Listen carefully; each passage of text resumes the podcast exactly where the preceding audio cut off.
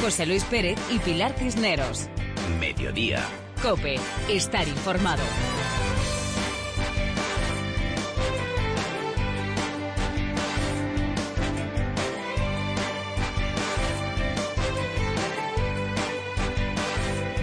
La fiebre de las series es un hecho y es muy frecuente toparse con conversaciones tipo ¿y tú qué ves? ¿Qué estás viendo ahora? ¿Cuál has empezado a ver? ¿Está bien? ¿Está mal? ¿Te gusta? ¿Esto merece la pena? ¿Esto no? En fin, las productoras se han lanzado en tromba a hacer series de calidad, no todas, pero muchas sí que lo son, y desde luego hay mucho donde elegir, pero ¿Cuáles serían las triunfadoras de este año que despedimos, de este 2016? Y sobre todo, y para todos aquellos seriadictos, ¿qué va a llegar de interés en 2017? El que se lo sabe todo es Alberto Anaun, es profesor de comunicación audiovisual de la Universidad de Navarra. Hola Alberto, ¿qué tal? Buenas tardes. ¿Qué tal? ¿Cómo estáis? Bueno, hay, tanto, hay tanto donde elegir, tanto donde seleccionar, que esto no es nada fácil, ¿eh? No, no, no, esto ya se ha convertido en algo imposible. Pero bueno, eh, por eh, empezar por las mejores de 2016, hay una serie que tú destacas especialmente y que es The Americans. Aquí nos enfrentamos al enemigo más sofisticado del mundo. Espías supersecretos que viven entre nosotros y que dominan nuestro idioma. ¿Digan? Los dos bandos preparan el gatillo. Mi nombre era Nadeshda. ¿Cómo es The Americans? The Americans es una mezcla de drama familiar y drama político, lo cual es lo que le, da ese punto de, digamos, de ambición eh, mayor, que lleva cuatro temporadas, le quedan dos y está ahora mismo camino de convertirse, digamos, en, la gran heredera de esas series eh, inicialmente pequeñitas, como Breaking Bad o como Mad Men, pero que tienen una influencia y un prestigio crítico enorme, con lo cual este año la, cuarta temporada ha sido fantástica y quedan dos que van a ser de infarto. Destacas también American Crime Story, El pueblo contra O.J. Simpson.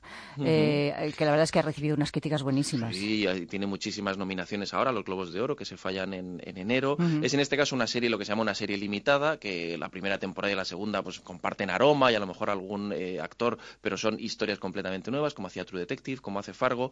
Y en este caso es una serie que se basa en algo conocido por, todos los eh, espectadores y oyentes, que es la historia de O.J. Simpson, aquel jugador de fútbol americano que fue acusado de asesinato y lo que hace la serie es eh, rememorar todo el, caso, todo el juicio con todo tipo de detalles y lo sorprendente es que consigue, a pesar de tener una historia conocida, que, conoce, que, sabemos el final, aplicar una cantidad de matices, de dilemas y de profundidad de narrativa y dramática eh, absolutamente sorprendente.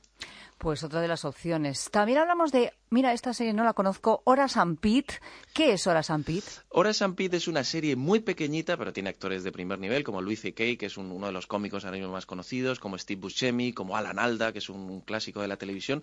Y es una serie que básicamente eh, tiene lugar en un bar y es pequeñita no solo por la historia que cuenta, sino porque fue emitida, ahora que hablábamos ¿no? de cómo la televisión se está revolucionando, directamente en la web del el creador, este Louis C.K., que eh, semana a semana iba poniendo un capítulo nuevo es de un nivel dramático absolutamente impresionante. Conversaciones sobre la vida, sobre la trascendencia, sobre el pasado, sobre el amor. Muy, muy recomendable con actores de primerísimo nivel. Y por supuesto, Stranger Things.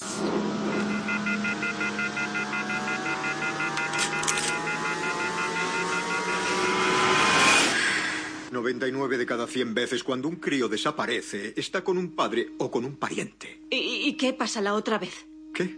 Has dicho 99 de cada 100 veces. ¿Qué pasa la otra? ¡Dímelo!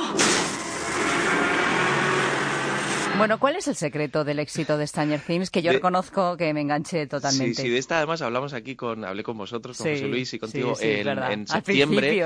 Efectivamente, y una de las, de las eh, digamos, de, los puntos que tiene es precisamente esa mezcla de los Goonies, de Spielberg, de Stephen King. Es una cosa muy de nostalgia ochentera, que eso por un lado, digamos, nos llama a los de nuestra generación, los que estamos entre los 35 y los 45, 50, pero también es una historia que está estupendamente contada, que te atrapa desde el primer minuto, que tiene tiene esa mezcla de ingenuidad y de ciencia ficción que la hace apasionante. Y como son solo ocho capítulos, la verdad es que la gente ha entrado muchísimo y ha sido uno de los fenómenos del año, sin lugar a dudas.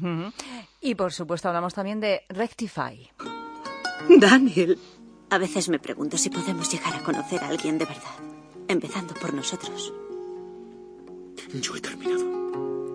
Tengo que hablar contigo. ¿De qué nos habla esta serie? Rectify es una serie eh, diferente, diferente a todo lo que hay ahora mismo. Es densa, es una serie que nos habla básicamente de la redención, es una serie muy humana, muy humanista, y lo que nos cuenta es la historia de un tipo que tras estar 19 años en el corredor de la muerte, por un fallo, digamos, técnico, sale de nuevo al, en libertad, al mundo normal, en un pequeño pueblo. Es una serie que habla de todo eso, de las cicatrices, del pasado, de la culpa. Es una serie que ha terminado ahora en Estados Unidos su cuarta y última temporada. Aquí en España la emite Sundance Channel y es una serie que quien quiera un tipo de, televisión diferente, más pausada, la verdad es que se la recomiendo porque es absolutamente eh, fantástica. Bueno, han sido para Alberto las mejores de 2016, aunque la selección es difícil. Lo digo porque si alguien alguna de estas eh, series no la ve, bueno, pues puede empezar desde la primera temporada porque hay ahora tantas opciones, ¿verdad?, para recuperarlas que yo creo que merece la pena.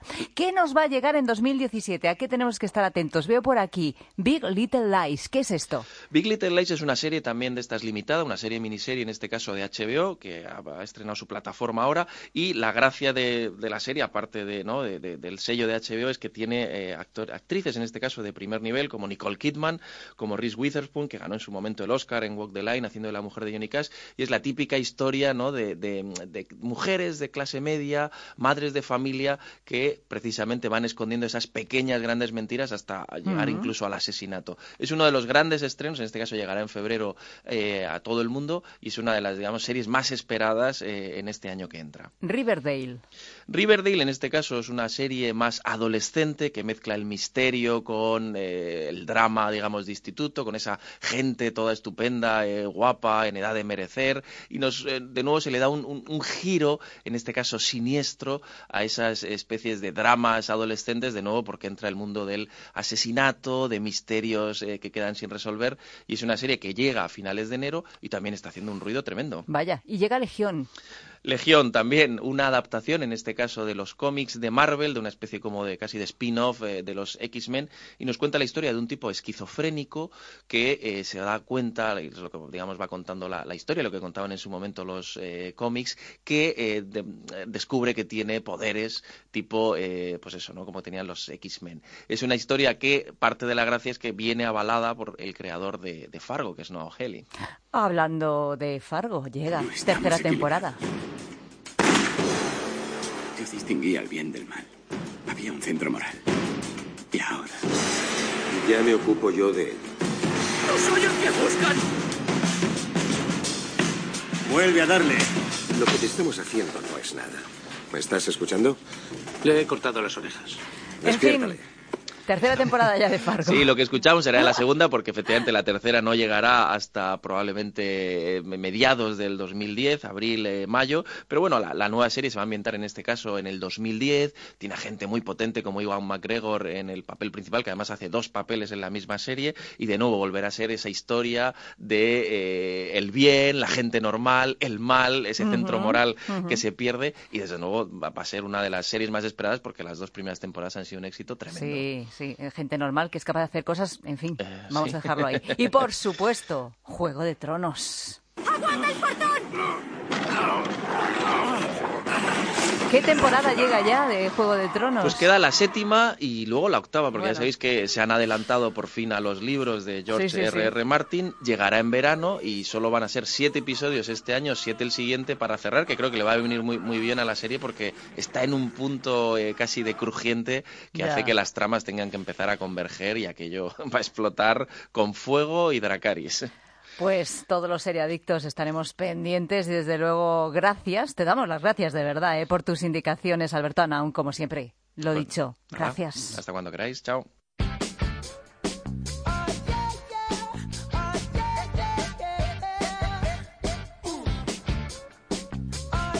José Luis Pérez y Pilar Cisneros. Mediodía. Cope, estar informado.